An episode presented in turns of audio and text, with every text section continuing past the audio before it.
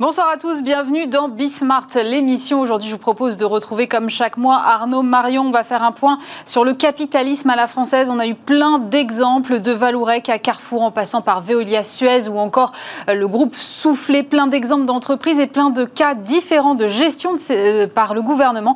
On fera le point là-dessus dans un instant. On parlera également immobilier d'entreprise avec la présidente de Cushman Wakefield. Elle nous parlera de l'attrait des investisseurs aujourd'hui pour le secteur de la logistique. On comprend bien pourquoi.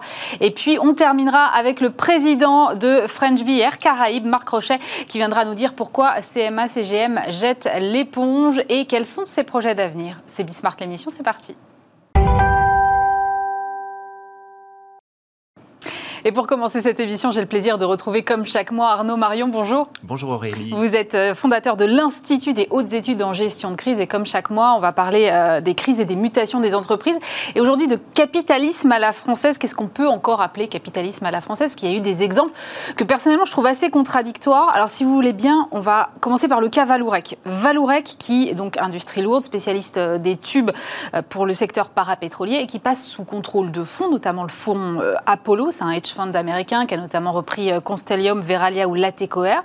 Est-ce que ça veut dire qu'aujourd'hui, finalement, notre industrie lourde, elle n'intéresse plus que les étrangers? Oui, alors c'est assez, assez euh, intéressant de voir ça parce que finalement, heureusement qu'on a le fonds américain euh, Apollo, qui est quand même aussi un fonds qui, qui investit, qui rachète souvent de la dette et puis qui investit mm. de cette façon. Constellium, faut rappeler, c'est l'ancien Péchinet. Veralia, c'est l'ancien Saint-Gobain. Latécoère, c'est l'entreprise mythique que, que l'on connaît, bien évidemment. Et puis là, tout d'un coup, euh, Valourec. Et à chaque fois, euh, ces entreprises, elles ont une caractéristique commune. Ce sont des entreprises très endetté. Euh, donc heureusement qu'on a euh, un fonds comme Apollo, euh, c'est assez ironique de dire ça, un fonds américain pour restructurer l'industrie française parce que ça prouve que eux ils y croient, mais nous on n'a pas les acteurs équivalents. Alors c'est pour ça que BPI avait créé d'ailleurs l'acte d'argent à l'origine. Oui.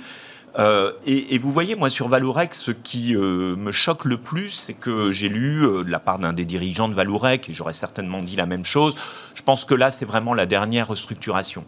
Moi, je m'aventurerais pas. On leur laisse quand même un milliard, euh, plus d'un milliard et demi de dettes. Donc, pour une entreprise qui perd 700 millions cette année, qui va en perdre encore peut-être 200 millions au minimum en 2021, euh, en fait, il faut les désendetter complètement si on veut les